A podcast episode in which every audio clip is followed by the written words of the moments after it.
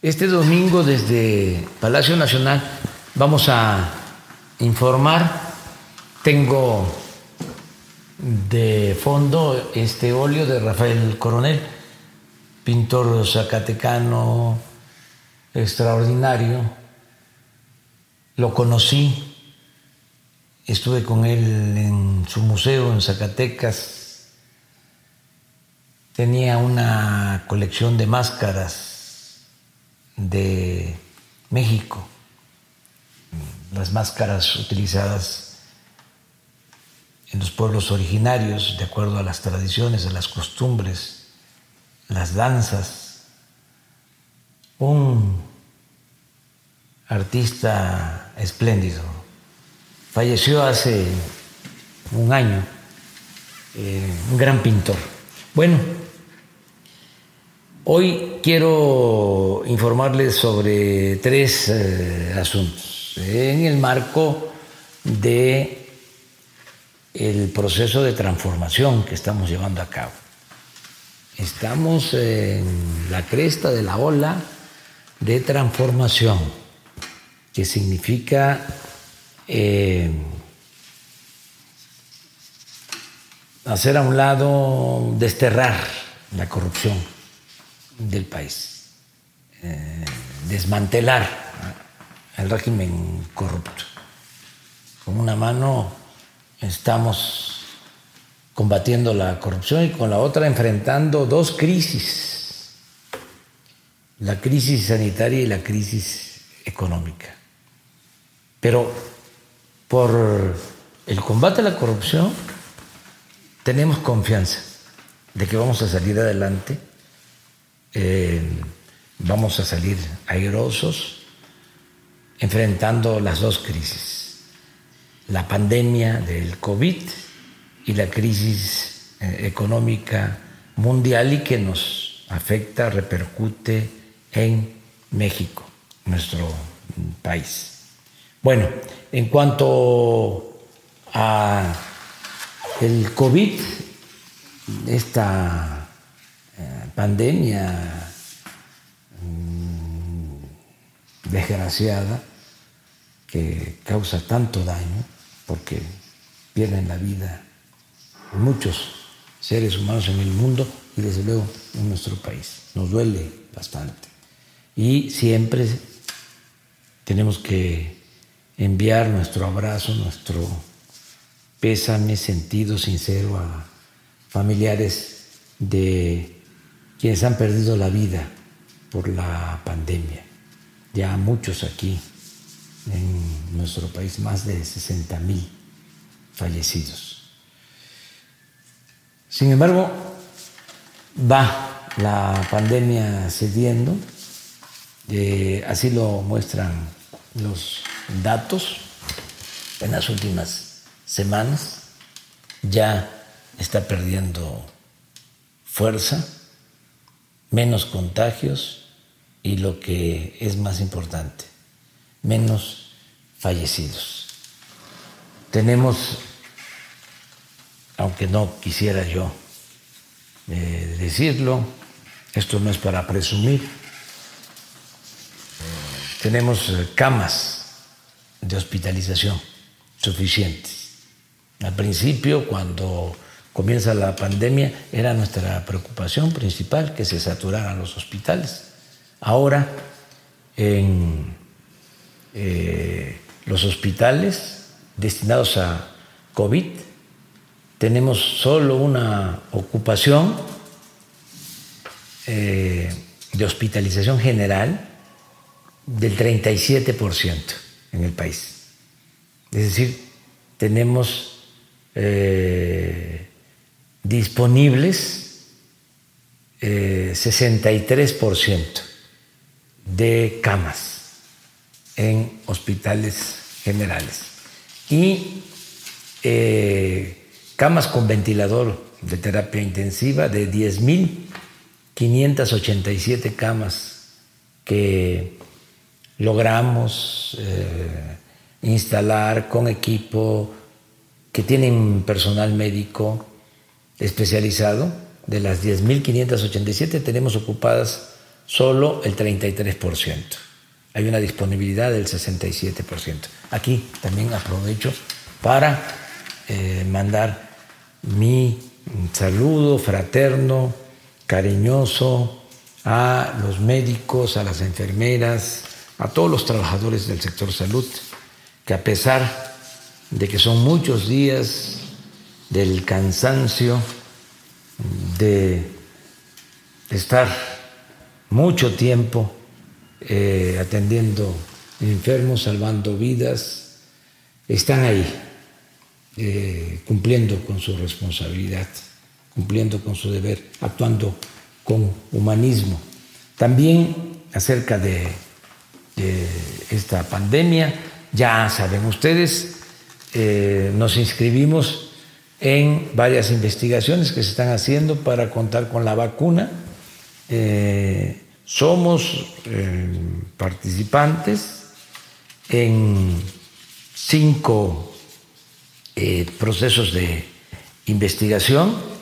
Sin embargo, tenemos muchas esperanzas en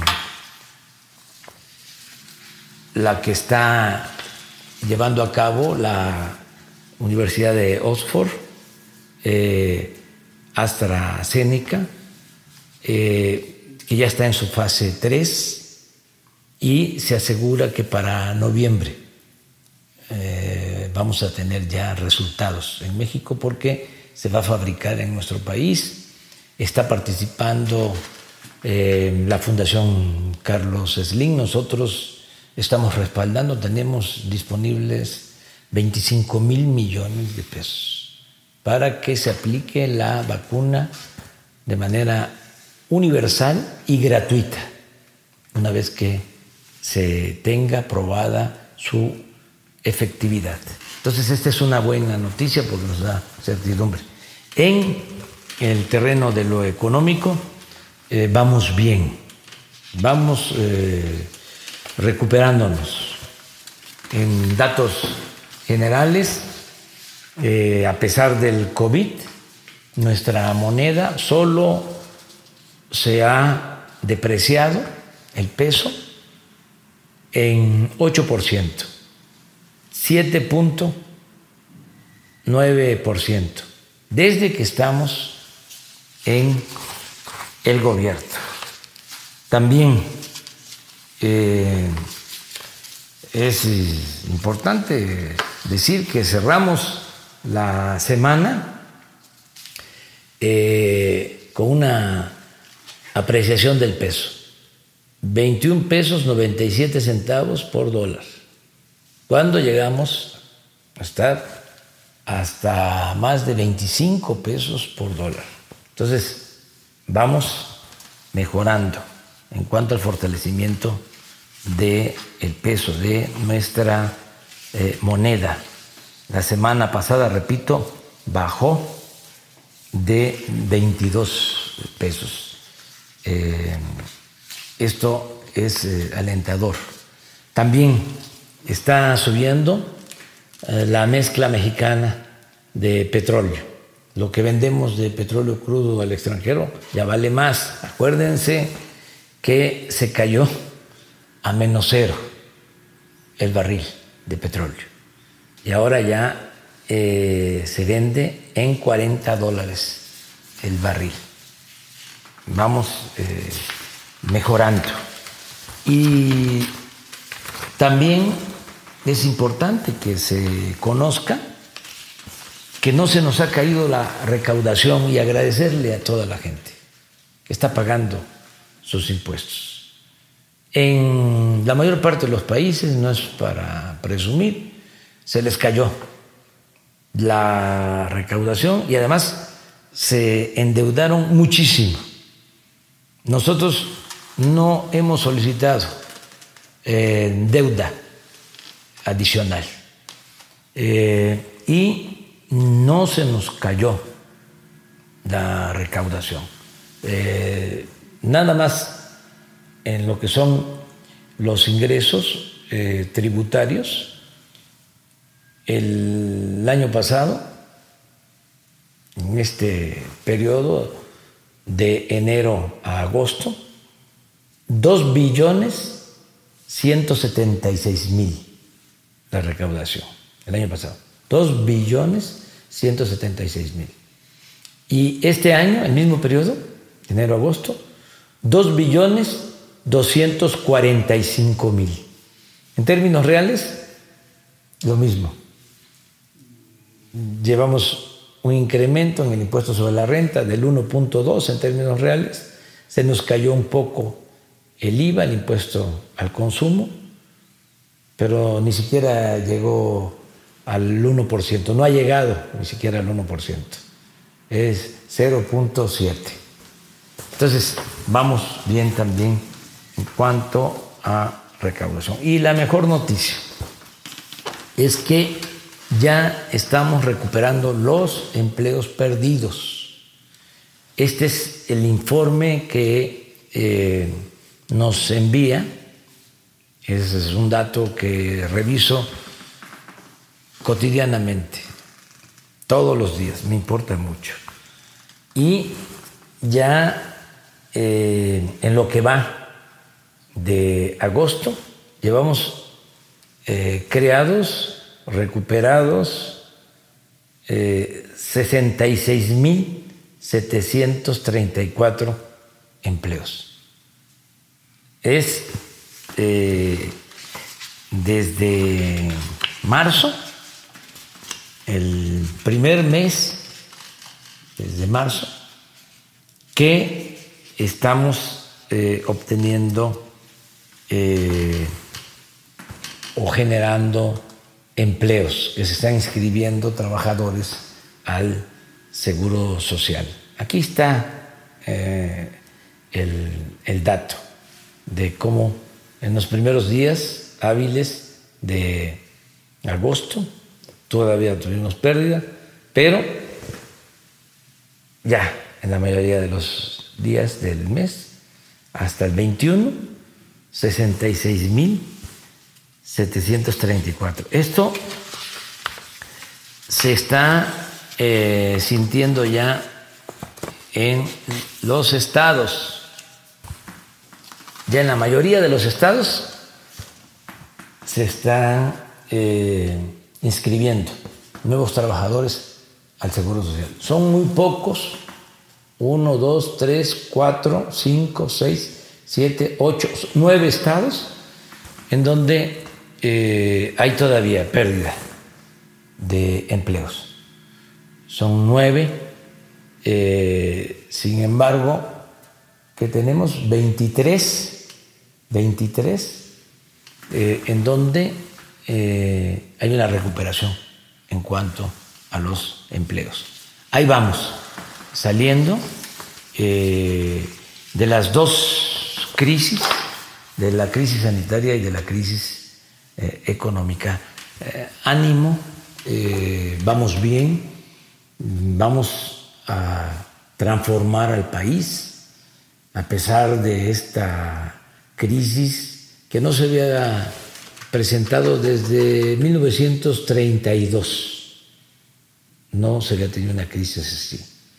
Y nosotros la estamos enfrentando bien, eh, sin endeudar a México, eh, sin empobrecer a nuestro pueblo.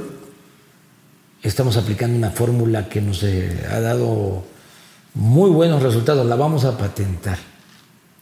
Es economía moral hecha en México, porque no les está funcionando la estrategia que se aplica siempre en otros países. Eh, no les está funcionando como nos está funcionando a nosotros. ¿En qué consiste la fórmula? es muy sencillo. En vez de dar apoyos arriba, como siempre se ha hecho, a las corporaciones, a las grandes empresas, a los bancos. Eh, nosotros estamos dándole apoyo a la gente de manera directa. Eh, mucho eh, apoyo del gobierno en programas sociales, en créditos para pequeñas, para medianas empresas, tanto del sector formal como del sector informal de la economía. Esto complementado, lo vengo diciendo, no voy a dejar de reconocerlo, con lo que nos están ayudando nuestros paisanos que están enviando remesas. Eh, eh, vamos a tener este año récord, repito, en envío de remesas. Vamos a llegar a 40 mil millones de dólares. Lo que envían nuestros paisanos a sus familiares en México, a 10 millones de familias en México, eh, es la principal fuente de ingresos que tiene nuestro país. Ahora que más lo necesitamos, más nos están ayudando. Por eso no hay crisis de consumo.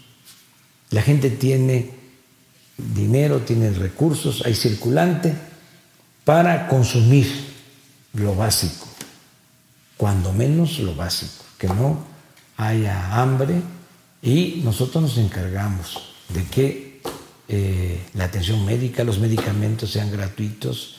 Mañana vamos a reiniciar las clases, es el regreso a clases. Esteban Moctezuma, secretario de Educación, hoy de 5 de la tarde a 5.30, media hora, de 5 a 6 vamos a, a poner este, como tiempo. Hoy va a terminar ya de explicar a qué horas, en qué canales de televisión van los niños, los adolescentes, todos los estudiantes a recibir sus clases. Ya, a todos los niños, a todos los estudiantes, se terminaron las vacaciones, mañana a clases. Muchas gracias a los papás, a las mamás. Tenemos que hacerlo así porque no podemos poner en riesgo a los niños ni poner en riesgo a la población más eh, vulnerable a nuestros enfermos y no poner en riesgo a nuestros eh, ancianos respetables, que los tenemos que cuidar mucho. Los niños, eh, afortunadamente, no son afectados por el COVID, pero sí transmiten, sí pueden contagiar y afectar a miembros de la familia. Vamos a esperar ya vamos a tener oportunidad de regresar a las aulas, a que haya clases presenciales. Ahora vamos con este plan para 30 millones de estudiantes a partir de mañana. Hay que estar pendientes hoy en la tarde para seguir escuchando a Esteban Moctezuma, secretario de Educación, sobre cómo prepararnos y mañana también en la conferencia, vamos, Esteban, yo lo voy a acompañar, a hablar sobre este tema del regreso a clases. Un abrazo todas y a todos.